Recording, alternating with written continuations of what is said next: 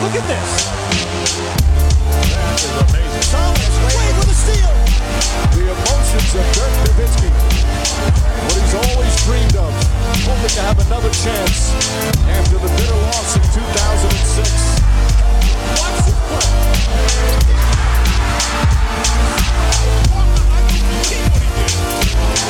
That is amazing. Hallo und willkommen zu Gutnext, dem deutschen Basketball-Podcast im Internet. Mein Name ist André Vogt und ich begrüße euch zu einer neuen Folge unseres kleinen, aber feinen Basketball-Spiels. Heute mit dem letzten Fragen-Podcast der Saison 2020, 2021. Die Finals sind gespielt. Ja, das wisst ihr, da muss ich auch nicht erzählen, dass die Milwaukee Bucks Meister geworden sind, wenn ihr hier zuhört. Morgen geht es für mich in Urlaub und heute nochmal die Fragen, die aufgelaufen sind. Leider nicht alle, weil es schon relativ spät ist heute. Und wie es immer so ist vom Urlaub, ich muss noch einiges machen. Wir fahren auch mit dem Camper, von daher ist da nochmal mehr zu machen als normalerweise. Von daher heute eine schnellere Runde, aber ich hoffe, ihr seht mir das nach. Gab ja die Woche auch eine Menge. Wenn ihr euch erinnert, wir haben so eine Show gemacht, Five, die Show hieß die, ähm, sechs Ausgaben zu den NBA Finals und ähm, die habe ich jeweils auch hochgeladen als Podcast-Folgen hier genau in dem Stream. Von daher äh, Folge 6 müsstet ihr eigentlich auch finden. Da haben wir viel über die Finals gesprochen. Deswegen alle Fragen so Richtung, wohin geht CP3 und äh, bleibt Mike Budenholzer und wie wichtig war das für Janis, Legacy etc. Die haben wir eigentlich schon, schon da beantwortet. Von daher dort gerne reinhören. Und das Ganze heute wird präsentiert ähm, von all denjenigen, die hier supporten. Ähm, ich weiß das, ich wusste schon immer sehr zu schätzen. Mittlerweile weiß ich es äh, noch mehr zu schätzen, weil natürlich auch jetzt mittlerweile auch ich jetzt erfahren habe, wie schnell es gehen kann in dem Business, ähm, dass Sachen einem wegbrechen, eben zum Beispiel Five. Ähm, wo wir jetzt natürlich sehen müssen, äh, war es jetzt erfolgreich, hat Kicks nur als ähm, quasi Verlag von Five, äh, sind die zufrieden mit den Zahlen, die wir mit der Show aufgelegt haben, wurden genug Codes eingelöst etc. Das weiß ich nicht. Ich sammle jetzt die Zahlen zusammen übers Wochenende, schicke die dann äh, nach München und dann harren wieder Dinge, die da kommen. Das haben wir auch dann am Ende der, der Show Nummer 6 äh, kurz thematisiert. Ähm, und von daher, wie gesagt, weiß ich jeden von euch zu schätzen, der, der dabei ist. Ja? Ähm, jeder, der, der 1 Euro gibt, ähm, jeder, der 5 Euro gibt, 8 Euro gibt, die 4 sind es, glaube ich, die 25 Euro im Monat sogar geben. Ähm, ihr, sag mal, seid der Grund, warum ich nicht mit, mit großer Existenzangst in, in diesen Urlaub fahre. Ähm, von daher vielen, vielen Dank. Und wenn irgendwer anders noch denkt, ach krass, also supporten kann man auch, würde ich ganz gerne tun. Ja, ähm, sehr, sehr gerne. Ähm, ihr könnt einfach auf gutnext.de auf Registrieren klicken. Dann äh, werdet ihr äh, ja, weitergeführt. Dann kriegt ihr eine Mail mit, mit ähm, den Daten für den Dauerauftrag. Und entweder schickt mir einen Screenshot und wenn ich den kriege, dann äh, schalte ich euch sofort frei. Wenn ich sehe, es kann vielleicht mal ein, zwei Tage dauern. Aber in der Regel gucke ich trotzdem, glaube ich, noch in meine Mails halbwegs rein. Ähm, und dann könnt ihr all die Sachen hören, die wir jemals gemacht haben. Da gab es eine Menge Podcasts, macht es ja auch schon ein paar Jahre. Äh, und alles, was, was kommt. Und es werden demnächst einige Sachen kommen. Ähm, ich habe wie gesagt, jetzt mich mit Interview-Podcast ein bisschen zurückgehalten, weil ich A, nicht vor Ort sein wollte, ungeimpft. Ähm, und B, ja, sind wir mal ehrlich, mich, mich haben diese Zoom-Calls mega abgenervt, auch wo, obwohl natürlich Sachen wie der ähm, Stay Home, Stay Safe Stream damals natürlich extrem geil war mit, mit Per Günther, mit Maxi Kleber, Alex Stüter, Benny Zander, das war natürlich super, aber ähm, das ist dann irgendwann, haben wir auch keinen Bock mehr drauf, wenn ich ehrlich bin. aber da gibt es ja jetzt nach dem Sommer ich habe ja am Mittwoch meine, meine zweite Impfung jetzt zwei Wochen her gehabt. Also ich bin jetzt vollständig geimpft und, und der Impfschutz ist da. Und ähm, jetzt werde ich da auch wieder mehr, mehr tun. Da wird eine Menge kommen äh, im neuen Jahr. Auch der Disaster Draft Pod, das ist versprochen. Und wenn ihr das alles hören wollt, dann, wie gesagt, bei gutnext.de registrieren. Oder wenn ihr denkt, ah, ich brauche es aber irgendwie so schnell es geht, dann vielleicht gutnext äh, bei ähm, patreon.com slash drehvogt abonnieren. Da geht also automatisch, da habt ihr direkt Zugriff auf alle Folgen, auf den aktuellen Deep Dive mit Dean, wo wir auch viel über die Draft und was da so kommt und, und auch die Free Agency gesprochen haben. Aber fangen wir mit euren Fragen an. Ranger Ballin fragt, in den Finals gab es bis auf Trefferquoten auf beiden, auf Seiten der Bucks wenig zu beanstanden. Noch wenige Tage und Wochen zuvor wurden die Bucks teilweise stark kritisiert in ihrem Playoff-Run wegen mangelnden Adjustments und schlechten Entscheidungen der Spieler. Wie erklärst du dir, dass Coach und Team innerhalb so kurzer Zeit so eine Wandlung vollzogen haben? Ist ein Schalter umgelegt worden in den Finals oder rechnest du in zukünftigen Playoffs ebenfalls mit dieser Spielintelligenz? Das ist eine sehr interessante Frage, weil ich jetzt im Nach, in der Nachbetrachtung auch denke, wir haben eigentlich mehr darüber gesprochen, wie gesagt, was passiert ist, auch in der Show und, und nicht unbedingt warum. Wenn wir uns erinnern, also die ersten zwei Partien, vor allem die erste, da war das ja noch nicht so. Ne, die hat man verloren, auch, da gab es auch viele gute Gründe für, dass man die verloren hat, äh, gerade auch defensiv. Ähm, äh, es gab auch dann ne, während der Siege immer wieder Phasen, wo sie den Faden verloren haben und dann aber auch immer wieder Phasen, wo sie sich gefunden haben.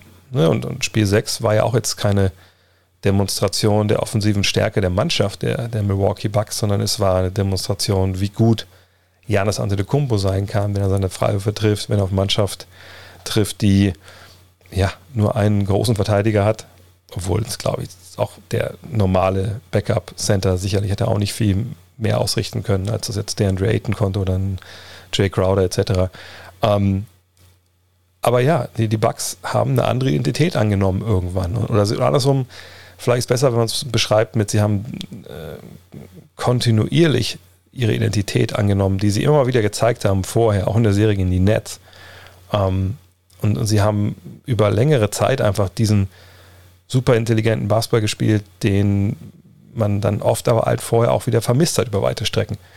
Und war das jetzt ein Schalter? Das, das weiß ich gar nicht. Ich glaube, wenn man selber auch mal ähm, gecoacht hat, ich glaube, dann hat man es am meisten er erlebt, dass man stellenweise ne, mit Teams arbeitet und man erzählt denen, wie das eigentlich richtig laufen soll. Und dann merkt man so, okay, jetzt machen sie es richtig zum ersten Mal. Und dann beim zweiten Mal auch wieder. Du, ah, cool. Und beim dritten Mal wieder. Und vor allem beim vierten, fünften, sechsten Mal wieder nicht. Und, und, du fragst dich als Trainer so ein bisschen, warum machen wir denn das? Also ich habe das doch die ganze Zeit, wir haben es doch richtig gemacht eine Zeit lang. Ich, ich sage immer, wie es richtig ist und trotzdem machen wir es falsch. Und ähm, das ist dann manchmal einfach schwer, da, da die Gründe zu finden. Das können klar einzelne Spieler sein, die Situation anders beurteilen, aus welchen Gründen auch immer. Ja, das kann der Grund sein, dass der Spieler denkt, nee, ich bin der Geilste heute hier, das ist mein Wurf und dann nimmt er halt den Wurf vor dem, der eigentlich ne, angesagt wäre, den man nimmt. Ähm, das kann sein, dass einfach Sachen anders gelesen werden. Ah, der, der ist da drüben nicht frei, wenn ich das jetzt mache, passiert das und dann, ne, dann kommt ein Pass und dann fehlt vielleicht die Zeit am Ende. Ähm, ne, man denkt, man, man, nimmt sich ein Mismatch raus und der Gegner macht vielleicht, äh, ne, switcht halt nicht, wie man sich vorstellt. Ähm, das kann auch Grund sein. Bei den Bugs würde ich sagen, und das ist jetzt wirklich, also viel nur so aus dem, aus dem Gedächtnis geglaubt. Das kann jetzt sein, dass es nicht 100% den Tatsachen entspricht. Ähm, würde ich sagen, dass es zum einen so ein mangelndes Shotmaking war, gerade bei Drew Holiday, ähm, denke ich, dass da, da das wirklich tough war stellenweise. Ähm, Chris Middleton war entweder on oder komplett off. Und da sahen dann natürlich auch manche Ballbesitze äh, grottenschlecht aus, die dann vielleicht eine Woche später, wenn er als die Dinger getroffen hat, total geil aussahen. Ähm, aber ich würde es vor allem, ähm, also die, den Erfolg, den sie hatten, auf, aufs Defensive schieben. Und das hat, glaube ich, viel mehr mit, der, mit dem Scheme zu tun, also was der Trainer von dir will, wie du es wie du den reinpaukst, Spain Pick and Roll, wie sie es verteidigen. Ähm, ich glaube, da hat einfach der Trainer hat mehr gegriffen und offensiv waren es dann einfach eine, diese Entscheidungsfindung. Und wo ich da mal mit, immer drauf zurückkomme, jetzt, wenn ich darüber denke, nachdenke, ist eben dieses Play Fast, Play Random. Ne, das ist natürlich auch unfair, dass man jetzt von Bruno das immer rausholt, aber das wurde natürlich mehrfach dann gezeigt, so in diesen Pre-Game-Talks. Und wenn das wirklich im Endeffekt die Ansage ist und du deinen Spielern diese Freiheiten lässt, dann kann es natürlich dazu kommen, dass du halt relativ oft dann Entscheidungen hast, die nicht eins zu eins die sind, die du eigentlich ähm, getroffen haben möchtest. So, ähm, von daher, so würde ich mir das erklären wollen. Und dass wir auch die Spieler gemerkt haben, ey, wir sind so nah dran. Wir müssen genauer hingucken. Wir, wir müssen einfach jetzt die Dinge machen, die erfolgreich sind. So, und das ist manchmal ist absurd, das so, so, so zu erzählen. Man denkt, ja, aber als Spieler machst du immer, was erfolgreich ist. Oder willst du es mal? Aber nein, es ist mal nicht. Manchmal denkst du halt, der Weg zum Erfolg ist ein anderer als der, der es eigentlich ist. Ähm, weil es für dich immer auch schon funktioniert hat. Und dann musst du irgendwie aber dann auf diesen gemeinsamen Nenner kommen. Das haben, haben die Bugs geschafft. Und auf eine Art und Weise, und äh, mit einer Beharrlichkeit, die wirklich äh, von meinem Begriff sogar erschreckend war, wie gut das am Ende lief. Clint fragt, Janis war unstoppable gegen Phoenix, wenn er als Center agiert hat. Müsste er in Zukunft nicht noch mehr als ein moderner Shaq eingesetzt werden? Ich glaube nicht, dass er anders eingesetzt wird, wenn Brooke Lopez auf dem Feld steht. Ähm, ne, Brooke Lopez steht ja in aller Linie an der Dreierlinie rum. Es sei denn, er ist so der erste Downcourt, der dann an der Baseline sich in den Dunker-Spot stellt Ähm, ne, Janis arbeitet ja generell von außen. So. Die Frage ist so ein bisschen, ähm, muss er nicht viel mehr diese Rolle spielen, die wir da jetzt gesehen haben, dieses aggressive Attackieren ähm, seines absinkenden Spielers und ähm, dann halt schauen, was die Defense einem gibt. Ähm, aber ich frage mich im Nachhinein auch so ein bisschen, äh, ne, die, diese, diese Mauerbildung, die man ja früher mal gesehen hat, gab es relativ wenig von Phoenix und, und, und wenn es sie gab, war sie nicht konsequent genug. Hätte man vielleicht noch ein bisschen mehr machen können, wenn man Phoenix ist. Na, gute Frage. Wenn dann die Dreier geflogen, kann gut sein. Eventuell aber auch nicht. Ähm, aber die Art und Weise, wie er halt spielt, ist ja eigentlich immer gleich. So, ne? Mit Speed zum Korb, Drives und dann Drive und Kick oder Drive und Finish. Ähm, das ist ja so, wo er einfach am stärksten ist. Ähm, aber ob der jetzt an seiner Position 5 oder 4 dran steht, das ist eigentlich zu vernachlässigen. Er war super effektiv als Center seiner Mannschaft in dem Sinne, ne, dass er halt der Big Man war, der dann hinten den Korb beschützt hat. Und vorne hat er eben mit vier Schützen draußen gespielt. Äh, das stimmt. Aber es ist nicht so, dass er jetzt auch als moderner Shaq eingesetzt Also, ne, das würde ja irgendwie schon bedeuten, er geht in Low Post und, und postet viel. Haben wir auch gesehen, auch gerade in Spiel 6 auch erfolgreich gesehen, aber das war jetzt nicht ähm, so, so der Faktor, wo man sagt, das hat jetzt einen Unterschied gemacht, sondern das waren mal ein paar Ballbesitze rechts und links. Er hatte Flow, er hatte das Vertrauen auch in seine Moves und dann hat er auch dann die Dinger gemacht. Aber alles in allem muss er so spielen, wie er eigentlich immer gespielt hat. Ähm, ob jetzt Lopez auf dem Feld ist oder nicht. Und was man sagen kann, glaube ich, diese ja, stellenweise verheerende Liebesbeziehung zum Dreier äh, oder so zum Wurf von der Freiwurflinie einfach, dass er die aufgegeben hat über weite Strecken. Das war genau die richtige Entscheidung. Und wenn das so in der Frage mitschwingt, ne, geh zum Korb, finish da und hör auf Dreier zu werfen, dann ja, dann muss man sagen, dann muss er mehr so spielen. El Professor fragt, äh, bei den Buchmachern in den USA ist Golden State an Platz 4 für den Titel 2022 gelistet. Dabei ist sicher die hohe Wahrscheinlichkeit für einen guten Deal in der Offseason einberechnet. Sind die Warriors wirklich nur eine Offseason davon entfernt, wieder ganz oben dabei zu sein? Ich weiß nicht, was die Buchmacher alles einrechnen, wenn sie da jetzt diese, diese Quoten ausgeben. Was ich aber weiß, ist, dass die, Buchen der Quote, äh, die Quoten der Buchmacher kein Power Ranking sind. Ähm, man kann das sicherlich so sehen, aber das ist ja nicht das Business, in dem die Kollegen da in, in Las Vegas zu Hause sind, sondern deren Business ist, den Leuten so viel Geld der Tasche zu ziehen, wie es irgendwie geht. Und ähm, wenn jetzt, ich glaube, die, die Nets waren sicherlich an 1, ich glaube, die Lakers waren an Platz 2, keine Ahnung, wer Dritter war, wahrscheinlich Milwaukee ähm, wenn man jetzt sagt, okay, ein 4 ist Golden State, dann hat das viel damit zu tun, dass Golden State ein Public Team ist. Ähm, was meine ich damit? Ähm, es gibt so Public Teams im amerikanischen, ich weiß nicht, wie man es jetzt hier nennt, äh, soweit bin ich in Sportwetten nicht drin, aber Public Teams sind Teams, wo generell viele Fans dabei sind, die einfach auf ihr Team wetten. So. Ähm, Dallas Cowboys sind so ein Team, die Green Bay Packers sind so ein Team, die Steelers zum Beispiel, die Lakers wären so ein Team im, äh, im Basketball und wahrscheinlich auch die Warriors, weil sie über Jahre dominant waren und einen Titel gewonnen haben. Und aber eine Truppe haben mit äh, Steph Curry, einem absoluten Superstar, der einfach auch Leute anzieht und auch dann wahrscheinlich deren Wetten anzieht. Und natürlich eine Menge Fans mehr das ganze Jahr. Also eine Frage, die ich immer wieder bekommen habe, war, was erwartest du von Golden State nächstes Jahr? Sind die, wer ist der eine Trade? Wie kriegen sie diesen einen Trade hin, dass sie wieder oben mit dabei sind? So. Ähm, und jetzt waren sie auch in, in dem Play-in-Tournament dieses Jahr. Von daher ne, kann man ja argumentieren, ne, wenn Clay Thompson wieder fit ist, äh, nach seinem, äh, nach seinem Achillessehnenriss, genau. Ähm, und dann haben sie ja auch jetzt einen Trade in sich von der Nummer 7 und der Nummer 14 in der Draft. Uh, plus Andrew Wiggins, plus Wiseman, da muss doch ein Superstar für kommen und dann kommt Damian Lillard und dann sind sie unschlagbar. Ähm, das kann alles mit einberechnet sein, aber ich glaube, der Hauptgrund ist, dass es wirklich ein Public Team ist mit einem Superstar und einfach eine Menge Leute sagen, ja Mann, wenn ich schon mal Geld verliere, dann indem ich auf äh, Steph Curry setze. Ähm, sind sie nur ein Spieler oder eine Offseason entfernt? Naja, eine Offseason kann reichen, wenn du eine Offseason noch einen Superstar bekommst und zwei, drei Rollenspieler, die die Rolle von Andre Godala, Sean Livingston, Andrew Bogut einnehmen, ja. Denke ich, dass es so eine Offseason gibt? Nein. Von daher würde ich nicht sagen, dass sie nächstes Jahr Titelfavorit sind, wenn ich ehrlich bin. Sascha Baczynski hat auch eine Frage.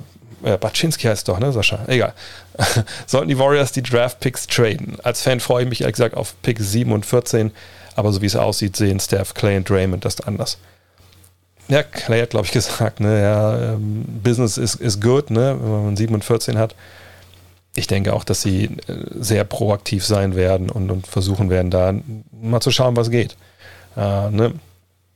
Und das ist ja auch richtig. Äh, Bob Myers, der General Manager, der hat nun mal ne, den siebten Pick, den 14. Pick. Er hat äh, James Wiseman, der vergangenes Jahr es gut gemacht hat. Ähm, und er hat Andrew Wiggins, ein Spiel, das auch gut gemacht hat, wie eine Menge Geld verdient. Aber dessen Deal jetzt auch nicht mehr ewig läuft. Und ne, mit den anderen Youngstern, mit drei Youngstern perspektivisch, kannst du natürlich auch ein Team mal neu aufbauen. Wäre das jetzt also ein Deal, der, der Portland überzeugen könnte, diesen Deal zu machen mit, ähm, mit Damon Lillard? Ich glaube es ehrlich gesagt nicht. Ich glaube nicht, dass das reicht. Ne? Also ich weiß nicht, ob die den Laden einreißen wollen oder ob sie sagen, nee, wir, wir, nehmen, wir, wir nehmen lieber jemand so rum wie Ben Simmons und äh, sind dann direkt wieder weiter oben mit dabei im Westen. Ähm, das muss man mal abwarten. Ähm, dass die Warriors versuchen jetzt einen großen Deal zu machen, da bin ich überzeugt von.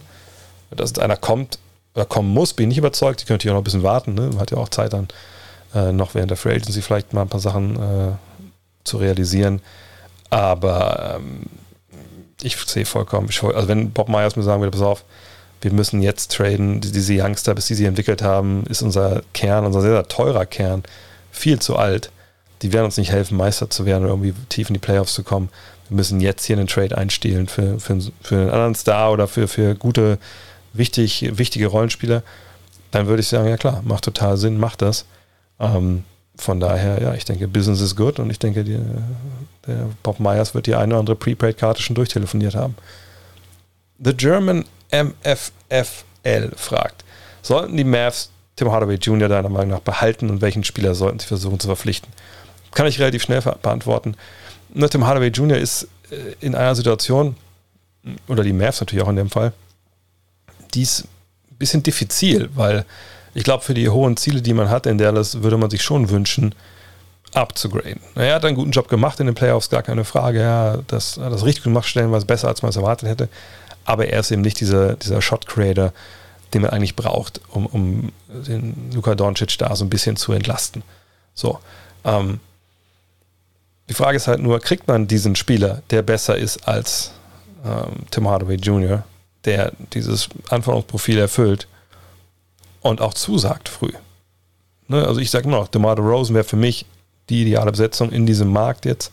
Man kann ja auch nicht jeden holen. Ne? Es sind ja nur eine Handvoll Leute Free Agents die wirklich Plan haben. Von daher, ähm, wie gesagt, wäre der Mother Rose für mich da ein passiger Typ.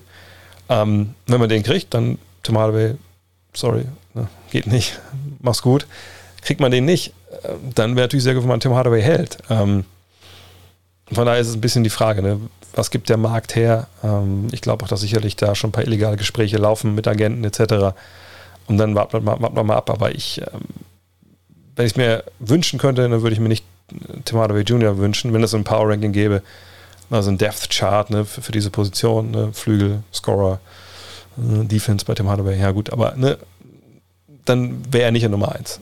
Da wäre sicherlich dann DeMar Rosen und dann irgendwann dahinter käme dann Tim Hardaway Jr. Aber warten wir es ab. Ähm, das ist die eine große Personalie, die auf jeden Fall ähm, sicherlich auch so ein bisschen entscheiden wird, wo die äh, Mavs nächstes Jahr landen. Da müssen wir mal abwarten auf, auf Josh Richardson äh, seine Spieloption zieht oder nicht. Ähm, ne, wenn er die äh, nicht zieht, dann wäre nochmal 10 Millionen mehr frei. Also es ist auch, ne, das, da ist eine Menge bewegliche Teile gerade drin bei den Mavs. Mhm. Schulle hat eine Frage. Westbrook zu den Lakers. Für mich zwar unwahrscheinlich, aber es wird darüber gesprochen im Tausch gegen Schröder, äh, Taylor Horton Tucker und Kai Kusma. Ja, also die Frage auch schon öfter bekommen jetzt. Ich denke, dass das ein Gerücht ist, das eigentlich gar kein Gerücht ist. Also ich kann mir gut vorstellen, dass wieder da ne, irgendwer auf Twitter oder so mit, mit einer halbwegs an den Bahn Followerschaft gedacht hat, ich brauche ein paar mehr neue Klicks. Ähm, ich habe da eine Idee, die haue ich jetzt raus und schreibe dahinter, oh, ich habe da Quellen und die, die, Quellen sitzen halt ja, im eigenen Badezimmer unter unter den Fliesen oder keine Ahnung oder, oder in, in, der Schüssel. Ähm, und dann verselbstständigt sich sowas. Ne, das, natürlich, die Lakers immer versuchen, irgendwas zu, zu, machen, ein großes Ding zu drehen, gar keine Frage. Aber rein aus basketballerischer Sicht will ich komplett ehrlich sein, finde ich Westbrook bei den Lakers So, also viel unpassender geht es eigentlich nicht. Westbrook ist ein Spieler, der den Ball in der Hand braucht. Das haben wir in, auch in, in, in, Houston schon gesehen. Da war nicht großes Interesse da, ähm, wenn jemand anders den Ball in der Hand hat, sich zu bewegen. Und das ist vielleicht so rein basketballerisch nicht die Top-Idee, wenn du auch nicht werfen kannst. So, wenn du nicht werfen, wenn du werfen kannst, okay, alles klar. Immer noch nicht total geil, dass du dich nicht bewegen willst. Aber dann stehst du zumindest irgendwo und irgendwer muss in der Nähe stehen, weil du ja einfach, ne, wenn du Ball kommst, schrotest du den halt rein. Aber das ist ja bei Westbrook wirklich auch nicht so. Und ähm, älterer Spieler auch natürlich. Und dafür THT abzugeben und Kuzma ähm, und Schröder, der für meine Begriffe besser passt als Westbrook, das sehe ich eigentlich ehrlich gesagt nicht. Ähm, ich glaube, das wäre für, für die Wizards echt ein ganz guter Trade, ne, weil du drei Spieler bekommst, die du alle gebrauchen kannst. Ähm, natürlich die Frage, wie, wie Bradley Beal das so ein bisschen sieht, aber den kannst du ja auch so sagen, ja, pass auf, also ganz ehrlich, ne, wir haben drei Spieler, ne, THT kommt von der Bank, der, der kann dann der erste Guard äh, von der Bank sein. Kuzma ist auf dem Flügel direkt echt eine Allzweckwaffe, die wir da reinwerfen können und wir haben ein ganz gutes Gefühl, dass der noch, also rein statistisch eigentlich mehr kann.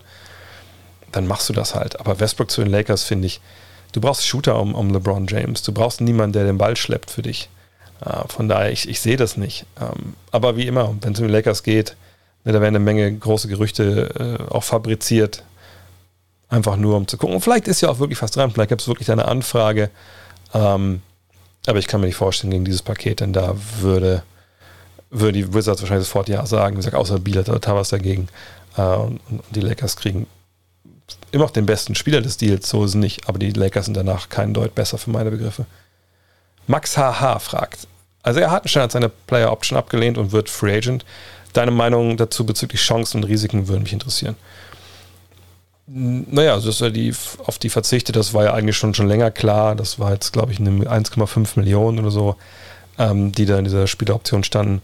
Nee, er hat da performt. Ich glaube, das, das können wir durchaus so sagen. Ne? Also da, glaube ich, lehnen wir uns nicht so aus dem Fenster, ähm, wenn man so seine, seine Saison bei den Cavs vor allem dann am Ende analysiert.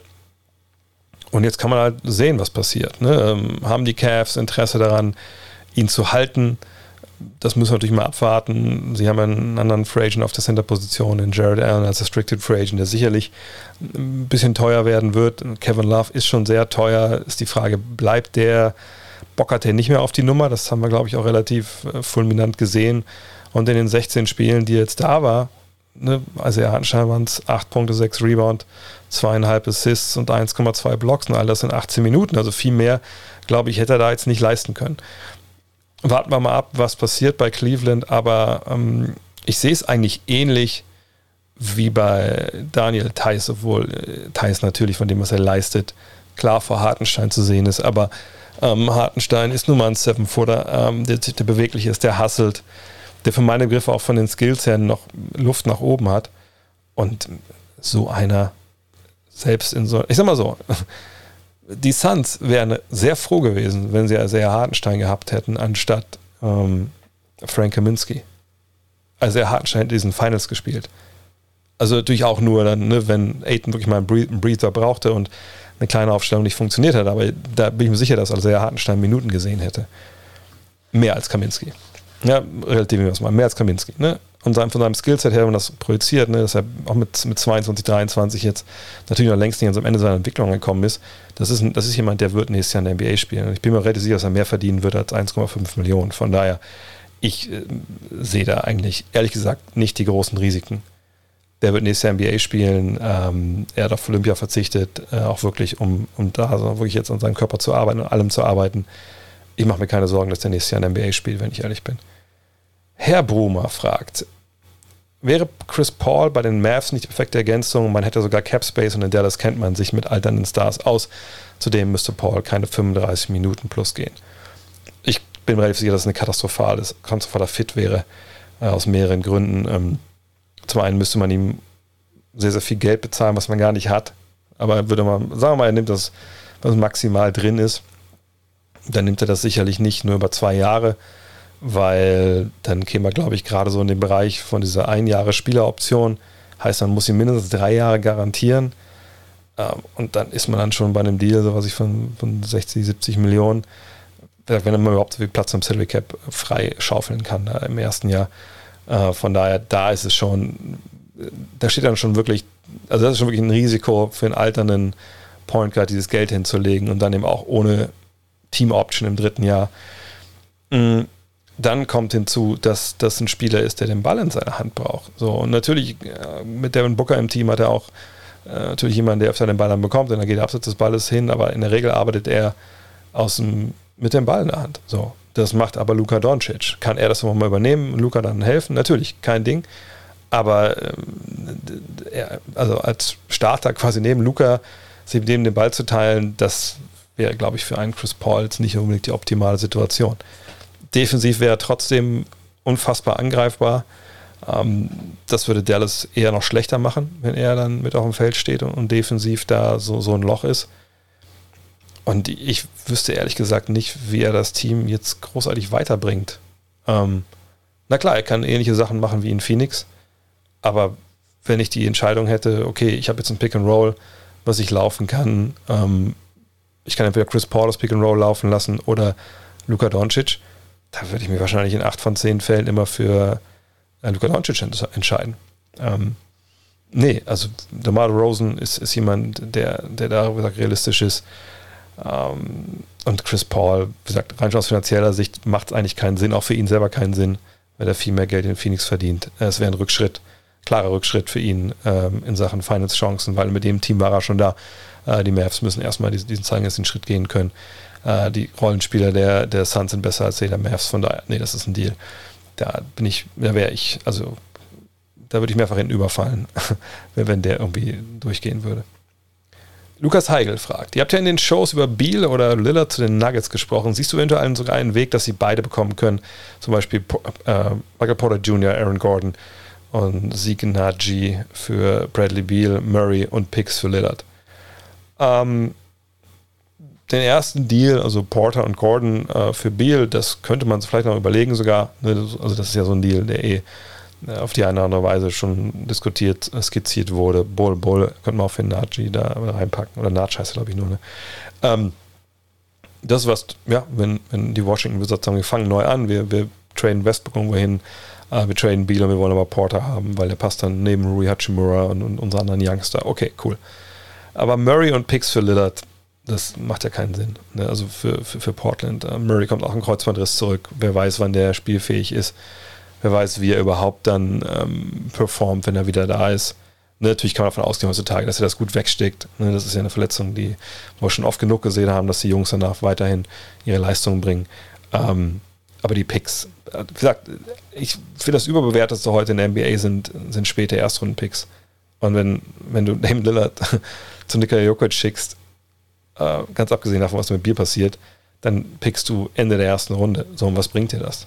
Also, es ist schön, dass du dann Spieler bekommst, die vielleicht irgendwo in der Rotation sind, aber das, das bringt dich im Endeffekt ja auch nicht, nicht, nicht, nicht großartig weiter. Und, und, und Murray ist ein klares Downgrade natürlich von, von Lillard. Von daher sehe ich den Deal überhaupt gar nicht von, von Portlands Seite aus.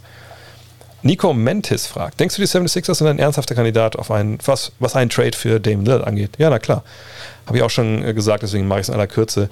Ähm, von all den Stars, von denen wir vermeintlich wissen, dass sie zu haben sind, also wo wirklich, ne, wo, wo wirklich Journalisten, die plugged in sind, wie die Amerikaner das sagen, ähm, wo die gesagt haben, ey, da, da gibt es Überlegungen, da gibt es Ideen, der Spieler ist zu haben. Da ist Ben Simmons der Beste. Punkt. Wenn es darum geht, äh, wen kann man für, für Damon Lillard traden. Ich weiß, viele wollen das nicht hören, weil er keine Dreier werfen kann und weil er jetzt ein großes Problem hatte in, in diesen Playoffs. Ja, ich habe das auch alles gesehen, gar keine Frage. Aber also, ich glaube, wenn ihr alle 30 GMs fragt, und das schließt Darren Morey mit ein, ob sie ähm, einen Deal machen würden, keine Ahnung, erstmal irgendeinen, irgendeinen random Spieler nehmen. Äh, bleiben wir bei einem wie Jamal Murray. Ne? So ein Spieler von der Güte von Jamal Murray. Den gegen Ben Simmons traden. Jetzt einfach mal in einem Vakuum, ne, nach Motto Fantasy-Team. Keine Ahnung, ich fange ein neues Team an. Da würden wahrscheinlich alle 30 sagen, okay, klar, hier hast du äh, Jamal Murray, gib mir bitte Ben Simmons.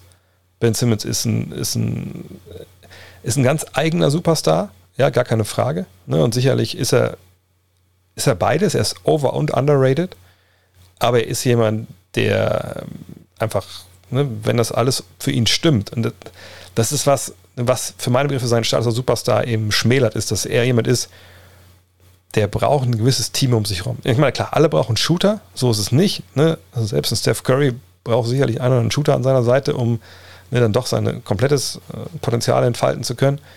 Aber Ben Simmons braucht nicht nur das, er braucht auch irgendwie einen Bigman, der, der schießen kann halbwegs, damit dem nicht im Weg steht.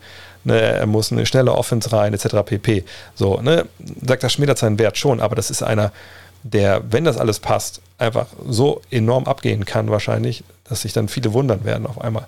Ähm, und da er zu haben ist und da er der Beste ist, ja, ist so ein Deal ähm, auf jeden Fall etwas, womit sich sicherlich auch schon ne, beide Mannschaften auseinandersetzen. Und man wartet jetzt natürlich auf, was das Gespräch von Neil Olshey und Damon Lillard bringt. Will er wirklich weg? Reichen ihm die Sachen, die Olshey ihm vielleicht skizzieren kann, was in der Free Agency passiert, ähm, dass er dann bleiben will? Aber Ben Simmons ist ein, auf jeden Fall, wäre er für die, auch für die Trailblazers, glaube ich, ein, ein, guter, ein guter Fit auf, auf die eine oder andere Weise. Ähm, und dass Damon Lillard natürlich ähm, in, in, äh, in, Philadelphia an der Seite von Embiid äh, mit Harris, dass die funktionieren können, ja, da müssen wir nicht drüber reden. Ist das defensiv natürlich ein totales, Downgrade? Ja, aber in dem Fall ist dir das ziemlich egal, weil Lillard sicherlich mehr Punkte macht als der, der ihn da angreift. Wer würde für die Lakers mehr Sinn machen? Chris Paul, oder oh, jetzt habe ich den Namen gar nicht aufgeschrieben. Sorry, wer mal die Frage gestellt hast, du wirst es wissen. Wer würde für die Lakers mehr Sinn machen? CP3 oder Westbrook? Würde Westbrook überhaupt passen oder würde da zu viel Spacing verloren gehen? Ähm, Westbrook habe ich eben schon gesagt, macht, macht keinen Sinn. CP3, es gibt keinen Weg von CP3 äh, zu den Lakers. Es sei denn, er sagt, ich verzichte auf äh, 25 Millionen Dollar oder sowas in der Richtung. Und ja, ich weiß, ne, man hat viel Geld verdient, aber wir haben es auch in der Show besprochen. Er ist äh, Boss der Spielergewerkschaft, äh, zu sagen, ja, hier, äh, das regelt nicht der Markt für uns, sondern wir schenken jetzt mal den Milliardären Geld, obwohl ich noch gute Leistungen bringe. Das denke ich, dass das übers Herz bringt. Ich wüsste auch nicht, warum er zu den Lakers gehen sollte unbedingt, weil ich nicht glaube, dass die Finals-Chancen da großartig größer sind, als sie das für ihn in, in, in Phoenix sind. Ne? LeBron ist ebenfalls alt. Uh, LeBron braucht Schützen um sich rum. Ähm, sicher würden LeBron und er halbwegs irgendwie funktionieren. Aber ähm, das ist ein Kader, der so viele Probleme mit sich bringt. Und wenn du ihn holst, dann äh, ja, gibt es andere Baustellen, die noch nicht beackert sind. Also CP3 macht mehr Sinn, aber auch nicht, aber es ist für mich einfach mega unrealistisch, wenn ich ehrlich bin. Und dann hast du defensiv auch nochmal so eine klare Sollbruchstelle, ähm, die Schwierigkeiten machen kann. Ähm, aber warten wir es ab. Aber ich, wie gesagt, ich würde, auch da würde ich hinten und rüberfallen und sicherlich ein, zwei Flickflacks machen. Rückwärts sogar, ähm, wenn CP3 sagt, nee, ich spiele für, was sind 9,5 Millionen Mid-Level, äh, gehe ich zu den Lakers. Ich kann mir das einfach nicht vorstellen. Dome Marina fragt, was hältst du von Camelo Anthony zu den Lakers? Wäre irgendwie ein nices Gesicht. Nee, wäre irgendwie nice. Okay, Gesicht mit Freudentränen steht hier, weil, weil die Emojis ausformuliert werden. Was ist für die Lakers drin, wenn sie Lowry holen und in einem Sign-and-Trade Schröder und Kuzma traden gegen Spieler X? Wen könnten sie bekommen? Melo zu den Lakers wäre ähm, für meine Begriffe vor allem egal. Ähm, klar kann er da hingehen und er kann Punkte machen. wahrscheinlich kann er echt noch zwei, drei, vier Jahre in der NBA 10 bis 15 Punkte auflegen. Das kann er wahrscheinlich auch im Schlaf. Das ist auch, ist auch cool, keine Frage. Melo ist ein Spieler ne, mit einer unglaublichen Qualität, was das angeht. Aber eben auch ein Spieler, der dich in vielen Bereichen einfach kaputt macht. Mhm. Defensiv ist er halt schon länger überhaupt gar nichts mehr. Er ist vorne dann auch sicherlich jemand, der den Ball ab und zu immer noch mal stoppt, was aber auch irgendwie auch seine Stärke ist, weil er da auch gute Sachen macht aber eben auch genug Spiele dabei sind, wo er eben die Sache nicht gut macht. Und wenn er bei den Lakers wäre, ja, käme er von der Bank, könnte ein bisschen Scoring bringen, bringen wäre tight mit, mit LeBron, cool, alles cool. Aber im Zweifel, im Zweifel in der Playoff-Serie auf dem Flügel auch noch, das, also er würde eine Menge, eine Menge Pick and Roll äh, zu essen bekommen jeden Abend. Und äh, das würde ihm nicht gut munden, glaube ich. Lowry fände ich da äh, eine viel, viel, viel, viel entscheidendere Verpflichtung. Du hast direkt einen Floor General, der aber auch ähm, abseits des Balles agieren kann. Du hast jemanden, der super clever ist und abgezockt. Du hast jemanden, der schon einen Titel gewonnen hat. Ähm, und jemanden, der auch werfen kann. So, das ist einfach super wichtig. Und defensiv ist es ja auch, steht auch sein Mann halbwegs immer noch. Ähm, und dann hast du die Möglichkeit, eben wirklich seine Trade Schröder und Kusma für X. Ja, wen man da bekommen könnte, keine Ahnung. Ne, das, das ist dann so random jetzt. Da müssen wir mal, mal abwarten. Also so viele Planstellen auf der 1 gibt es eben nicht, die frei sind. Aber wenn man davon ausgeht, dass man da irgendwie zumindest zwei brauchbare Spieler zurückbekommt, dann wäre man auf jeden Fall eine viel, viel bessere Mannschaft als vergangenes Jahr. Also das ähm, würde ich unterschreiben wollen. Wayne Schlegel fragt, wie viele sollten, wie viele sollten die, Pass, die Pelts investieren, um Lonzo Ball zu halten? Ab welcher Summe sollten sich anderweitig umschauen und welche realistischen Alternativen gäbe es? Free Agency oder Trade? Also sie haben ja selber schon angeblich verlauten lassen, wenn man es gelesen hat, da bei den Beatridern, ähm, dass sie nicht so tief in die Tasche greifen wollen für Lonzo Ball. Ähm, was für meine Begriffe eigentlich schon mehr oder weniger heißt, wir wollen eigentlich gar nicht in die Tasche greifen. Denn warum sollte man das so jetzt ausformulieren und irgendwie nach außen geben? Macht ja eigentlich jetzt nicht den, den großen Sinn für meine Begriffe. Frage ist halt, warum wollen sie ihn eigentlich nicht? Ne, also das ist ja was, was man durchaus mal stellen kann. Er hat ja dieses Jahr einfach auch äh, funktioniert. Ne? Das, das war gut, was er gespielt hat. Äh, in vielerlei Hinsicht, wenn wir uns die Zahlen mal anschauen. Äh, in der Spielzeit, die er bekommen hat, das knapp 32 Minuten waren es 15 Punkte, ja, 5 Rebounds, 6 Assists und eine Dreierquote von 38 Prozent bei 8 Versuchen. Also da, das lässt ja kaum Wünsche offen. Gleichzeitig, ne, wie gesagt, haben sie aber wohl andere Wünsche, denn sonst würden sie ja nicht sagen, nee, den verlängern wir jetzt nicht unbedingt. Und, und die Antwort ist, glaube ich, Kyra Lewis Jr. Da haben sie das ganze Jahr gesagt, ey Mann, für den brauchen wir Spielzeit. Ne, der ist schnell, den, den wollen wir irgendwie aufbauen. Und vielleicht ist da jetzt wirklich auch so ein bisschen die Idee dahinter zu sagen, okay, also ne, wir sind noch nicht an dem Punkt, wo wir uns finanziell so hart committen wollen. Wir sind noch nicht an dem Punkt, wo wir denken, ja, jetzt, jetzt all in und dann, dann haben wir es ich, ich glaube einfach, sie wollen sich die Option, das ein bisschen offen halten, dass sie einfach ähm, finanziell flexibel sind. Ob das jetzt Sinn macht oder nicht, steht auf einem anderen Blatt. Ähm, das, denke ich, steckt halt dahinter. Und ähm, Ball, der wird seine Angebote bekommen. Also ich glaube, gerade die Knicks machen extrem viel Sinn. Ähm, auch Chicago, selbst Dallas, ich meine, der Fit, ich denke immer noch, ne, man, man bräuchte eigentlich ein bisschen mehr Shotmaking äh, für das Geld. Ähm, aber wenn man jetzt vielleicht Rosen nicht bekommt, wenn man am Ende des Tages äh, vielleicht auch dann Hardaway Jr. verliert, weil er woanders unterschreibt, dann ist vielleicht Lonzo Ball auch, auch eine gute Alternative, wenn man ihn denn unter Salary Cap packen kann. Ähm, da muss man mal abwarten. Aber ich, ich denke wirklich, dass sie in New Orleans klar irgendwie schon zufrieden sind, aber so richtig auch nicht. Sie haben dieses Jahr noch Eric Bledsoe unter Vertrag. Äh, den können sie dann 2022 aus seinem Vertrag entlassen. Der ist ja nicht garantiert. Ähm, Kyra Lewis ist in einem Rookie-Vertrag. Der ist noch kostenkontrolliert die nächsten zwei Jahre auf. Das sind drei Jahre sogar noch. Ähm, von daher, ja, ich denke einfach, sie wollen da jünger sein. Sie wollen jetzt nicht all in gehen bei ihm. Ähm, Josh Hart ist auch Restricted Trade. Mal gucken, was wir mit dem machen.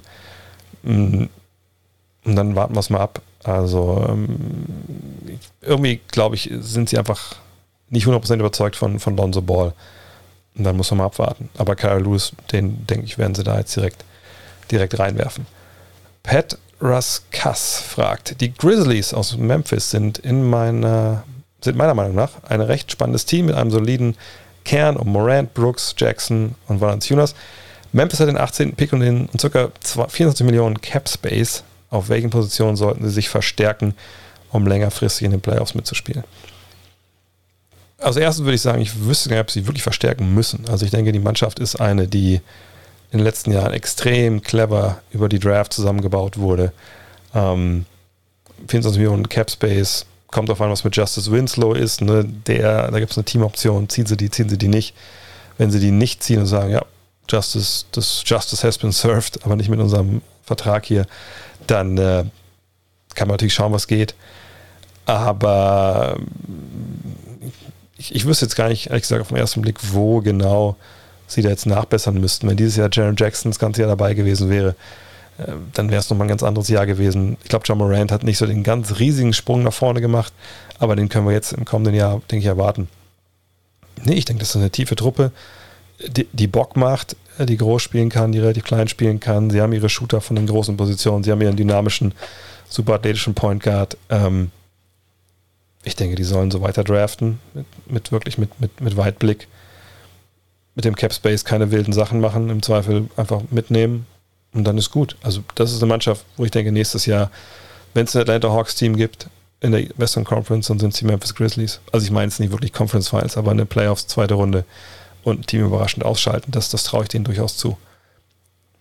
Äh, Max Pultermann fragt, wirst du mit uns die Olympiaspiele der deutschen Nationalmannschaft anschauen, auf Twitter oder auf Twitch vielleicht? Ehrlich gesagt glaube ich das nicht. Ähm, wir fahren morgen äh, über erstmal nach NRW zu den Schwiegereltern und dann am Sonntag nach, nach Frankreich äh, in einem Camper. Äh, ich habe ehrlich gesagt gar nicht wirklich im Kopf, wann die Deutschen spielen. Ähm, einfach weil ich jetzt nicht in den zwei, drei Wochen, die wir weg sind, irgendwie Sklave sein wollte, irgendwelche Termine, die ich die ich mir mache, schon im Vorhinein. Ähm, sicherlich wird es äh, einen Podcast geben zur, zur, zur Free Agency, zur Draft eventuell. Mal gucken. Das muss ich ein bisschen davon abhängig machen, äh, was auch das Netz da hergibt, stellenweise. Aber ähm, Olympia habe ich jetzt einfach nicht eingeplant, wenn ich ehrlich bin. Wenn ich, wenn ich schaue, bestimmt. Aber dass ich jetzt übers Handy irgendwie streame, während ich auf dem iPad gucke, kann ich mir eigentlich ehrlich gesagt nicht vorstellen. Also ähm, da müsste einmal alleine klarkommen, aber ich denke, dass das, das macht ihr auch. Fabian Stein fragt, wie oft wurdest du schon von Vereinen oder Verbänden angefragt, um eine Rolle, Trainer, Scout etc. zu übernehmen? Wäre das für dich überhaupt interessant? In den USA sieht man das ja öfter, zum Beispiel Mark Jackson etc. Hm, ja, ähm, nein. Warum auch? Also in den USA sieht man öfter, dass ähm, Ex-Spieler oder Trainer ins Mediengeschäft wechseln. Mark Jackson war ja, Spieler, Point Guard bei den Knicks, bei den Pacers vor allem.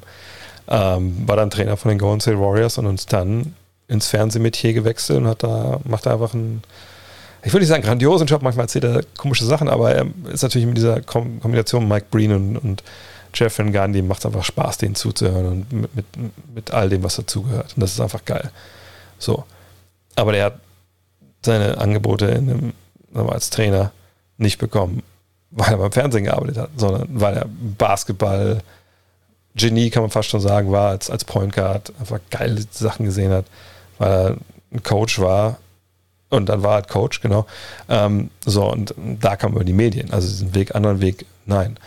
Ähm, auch andere ne, Leute, die vielleicht mal in den Medien mal aufgetreten sind, und sich ein Chauncey Billups zum Beispiel jetzt, jetzt Trainer wird, der wird nicht Trainer, weil er in den Medien war, der wird Trainer, weil er, weil er Spieler war. Punkt. Ähm, nee, hat mich so nie herangetreten. Warum auch? Also ich sehe schon, und das finde ich eigentlich ganz geil, diesen Weg, den Leute gehen, ähm, auch mit deutschen Twitterverse, die sich über die letzten Jahre einfach so, vor allem auf Analytics halt eingeschossen haben, Bock darauf hatten, sich da reingekniet haben, ne, das studiert haben, ohne dass es einen Studiengang für gibt und die dann das ja, monetarisiert haben, indem sie halt für Clubs arbeiten. Ähm, ich glaube, einige haben auch so, so kleine Statistikdienste aufgemacht. Und das ist geil. Das ist wirklich geil, dass man sich da so selbst Ne, da habe ich auch wirklich super Respekt vor und kann mal applaudieren. Ähm, es gibt auch Scouts natürlich, die selber auch nicht gespielt haben, die sich dann auch das irgendwie reintun. Aber nur weil ich jetzt eine zweite Liga gespielt habe, ein paar Jahre, äh, ein bisschen gecoacht habe bis Regionalliga und, und ganz halbwegs gerade setzt zum Thema Basketball rausbringe, muss mich ja niemand als Scout auf eine Rechnung haben oder als Trainer irgendwie höher. Das ist, also um das wirklich zu können, so wie du es können musst auf dem Level, da gehört unglaublich viel mehr dazu, als das, was ich hier leiste. So, das muss man auch ganz klar sagen. Ähm, ich weiß, wie schwer das ist, Trainer zu sein im Profibereich, weil ich eben auch für Profitrainer gespielt habe. Und, und das war zweite Liga, äh, ne, Mitte der 90er. Das war dann auch noch eine andere Zeit als heute. Heute gehört noch mal viel, viel mehr dazu. Ich, ich war auf Coach-Kliniken. Ich, ich, weiß, wie wirklich die ganz Großen auch denken. Ich habe mir Coach-Kliniken angeguckt und da schlackern immer die Ohren auf, was diese Coaches alles denken äh, und, und ne, wenn man mal Einblick bekommt darüber, was auch vielleicht so während so Playoff-Serie mal passiert ist, da gibt es ja einige ganz schöne Einblicke manchmal. Das ist so ein, ein Micromanagement und ein Basketballverständnis.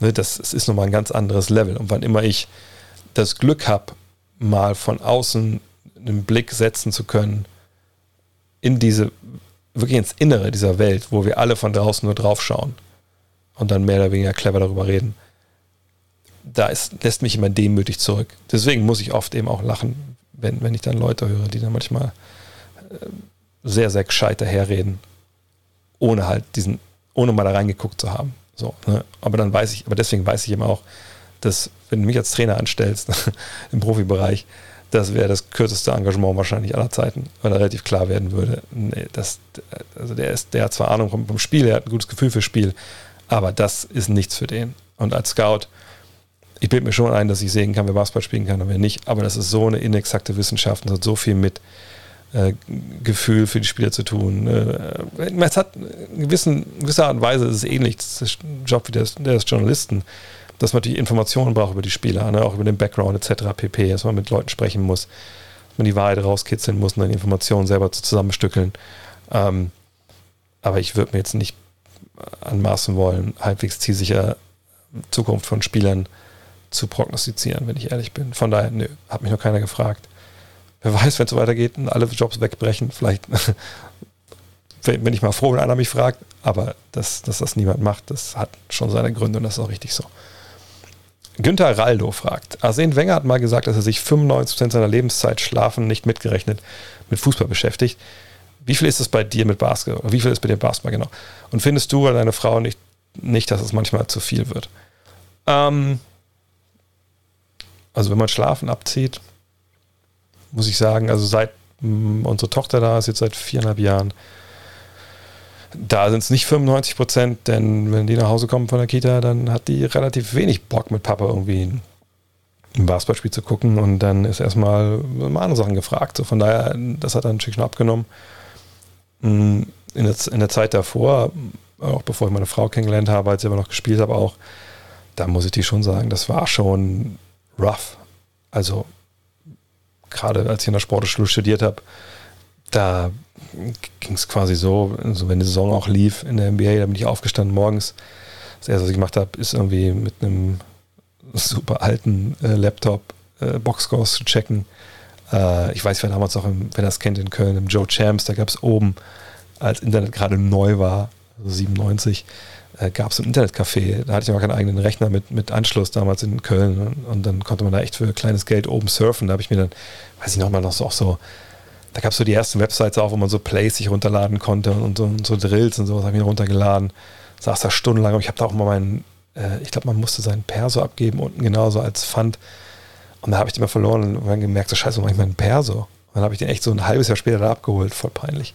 Ähm, und da habe ich gesagt, hab ich morgens habe ich, äh, das erste war Boxscore checken, als ich Internet hatte in der WG. Äh, dann habe ich in der Sportschule vielleicht, keine Ahnung, zwei, drei Kurse gemacht. Ähm, dann hatten wir, hatte ich ja immer auch meine Basketballkurse, also gerade in der Zeit, wo wir großen und kleinen Schwerpunkt hatten, da hatte ich wirklich, wie, war das, wie war das? Ich glaube, ich hatte montags kleinen Schwerpunkt, Dienstag großen Schwerpunkt, Mittwoch frei und ich glaube dann Donnerstag sogar beides, glaube ich, kleine und großen Schwerpunkt. Das heißt anderthalb Stunden quasi Basketballtraining. Und ab abends, abends habe ich eine Regionalliga gespielt, habe abends äh, viermal Training die Woche gehabt und dann noch und dann auch ein Spiel. Nee, dreimal Training, sorry, dreimal Training die Woche und dann auch Spiel am Wochenende. Ähm, und bis auf die Zeiten, das ist jetzt ein Deep Cut für Leute, die in Köln studiert haben, die Zeiten, die wir dann nach den Spielen abends im Ding verbracht haben, ähm, ja, ging es dann eigentlich, und die, die Ausschlafzeiten, die relativ lang waren, ging es eigentlich um Basketball. So, äh, von daher, da, da waren wir sicherlich nah dran, war vielleicht ein bisschen mehr als 95 Prozent. Obwohl wir haben abends ziemlich oft gefeiert, von daher vielleicht ein bisschen weniger als 95 Prozent. Aber ähm, da war es schlimm. Jetzt, normaler Tag ist morgens halb acht aufstellen, Kind fertig machen, Kita bringen, Hund raus. Dann ist es dann so, ja, halb neun, viertel von neun, dann Boxkurs checken, dann arbeiten. Ja, als Five noch dabei war, war natürlich auch direkt dann viel mit Schreiben. Äh, Mittagessen, alles versuchen bis, bis drei Uhr wegzunageln, was kommt an Jobs, weil um drei kommt der Chef nach Hause aus der, aus der Kita und dann ja, gucken, dass man vielleicht, wenn man viel arbeiten muss, irgendwie hinbekommt, dass äh, doch nochmal Findet Dory geguckt wird, dass man ein bisschen Zeit hat, noch was anderes wegzu, wegzuhauen und dann kommt die Frau nach Hause irgendwann aus der Klinik, wenn sie pünktlich kommt und dann macht man Zweifel abends noch einen Podcast. Ähm, so, also von daher, sagen wir mal, 85 Prozent, 80 Prozent, aber ist manchmal zu viel, ja, also vor allem, wenn es dann noch zu The Zone geht, äh, sag sechseinhalb Stunden, äh, wo jetzt in Göttingen die, ist die Baustelle weg, obwohl, ja, eigentlich sind es eher sieben Stunden. Also jetzt sind schon sechseinhalb mit Bus dann zum Hauptbahnhof, Hauptbahnhof, äh, nach, nach Göttingen, Göttingen umsteigen, München und dann nochmal raus nach Ismaning. Ähm, ja, es ist zu viel, sind wir ehrlich. Aber es ist mein Job, was soll ich sagen? Ähm, Alexander Angel fragt, abseits vom Basketball mal ein Thema ähm, nach der letzten Folge. Durchmachen etc. ist ja vor einem Rückflug aus den USA schön und gut, aber wie immer alles in der Welt schläfst du mit über 1,95 in der Holzklasse. Ich verzweifle jedes Mal wieder. Ja, das ist natürlich äh, scheiße, da müssen wir ehrlich sein. Ähm, ich ich kann es wirklich nur, wenn ich mega durch bin und mehr oder weniger nichts anderes mehr geht als, als einpennen. Und selbst dann ist es manchmal so ein, so ein Dösen, gar kein richtiger Schlaf, weil ich einfach nur quasi mit dem Kopf vorne in der, an der, am Sitz des, des Vordermanns hänge und irgendwie versuche, in irgendeine Starre zu verfallen. Ich habe auch dieses, wer ist es, Melatonin, Melan, wie heißt dieses komische, das Schlafen mit hier, hilft bei mir alles auch nicht. Aber manchmal schaffe ich es dann schon. Ähm, aber in der Regel ist einfach Gold wert, wenn neben dir keiner sitzt, dann kriege ich es schon hin, dann, dann, dann passt das halbwegs. Ja, und ich hoffe, das hat auch heute halbwegs gepasst. Der letzte Fragen-Podcast der, der alten Saison, die jetzt wirklich auch rum ist. Vielen, vielen Dank äh, für, die, für die ganze Saison, für, ähm, für Support, fürs Zuhören in allen Formaten. Äh, es hat wieder extrem viel Spaß gemacht. Ähm, es wird auch jetzt keine richtige Pause sein. Wie gesagt, äh, Draft rum, Free Agency rum, wird sicherlich was geben. Podcast aus dem Camper. Ich habe hier mein, mein Elgato Arm, äh, dabei, Mic Arm dabei, mein, mein, mein Wave-Ding dabei. Das ist jetzt mein neues Travel-Setup. Das werden ja einige sicherlich kennen. Ähm, das kommt alles mit. Ja, und ähm, dann werde ich es mir in Frankreich gut gehen lassen und dann sprechen wir uns danach, also werden uns danach zwischendurch auch sprechen, aber danach dann wieder klar mit, mit voller Kapelle.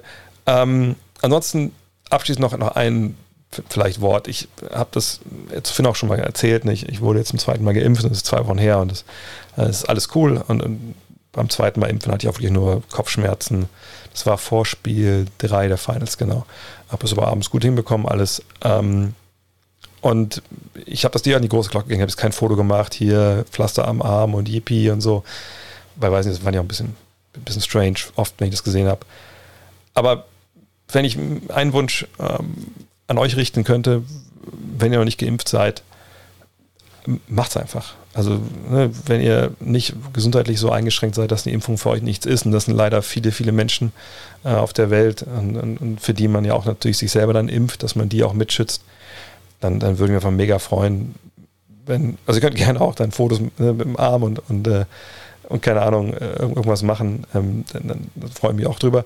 Äh, aber vor allem freue ich mich halt für uns alle, weil es noch weitergeht mit, mit der Impfkampagne und, und immer mehr Leute ähm, dieser, dieser ganz, ganz miesen Delta-Variante da jetzt auch ne, mit dem schwersten Geschütz begegnen, mit dem wir begegnen können und, und dass einfach Leute, wie gesagt, die vielleicht nicht so Glück haben, wie, wie du und ich eventuell, die sich impfen lassen können, ähm, die da dann ja, aus irgendwelchen Gründen dann angesteckt werden. Das wäre einfach, ich würde mich super freuen, wenn ihr euch impfen lasst. Ähm, informiert euch natürlich äh, davor, da muss keiner blind reinlaufen, gar keinen Fall.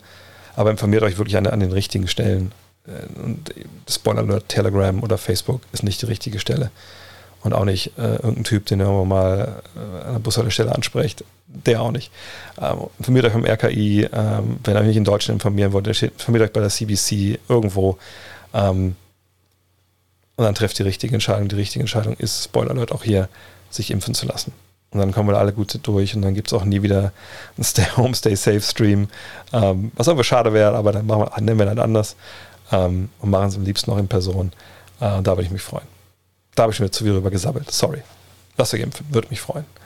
In diesem Sinne, vielen Dank fürs Zuhören das ganze Jahr. Alle Supporter, vielen, vielen, vielen, vielen, vielen, vielen Dank. Ähm, es geht nach dem Urlaub weiter. Im Urlaub wird es weitergehen. Da hören wir uns wieder. Dauert gar nicht lang. Bis dann. Ciao. Look at this. That is amazing. Thomas Wade with a steal. The emotions of Dirk Nowitzki. What he's always dreamed of. Hoping to have another chance after the bitter loss in 2006. Watch the play.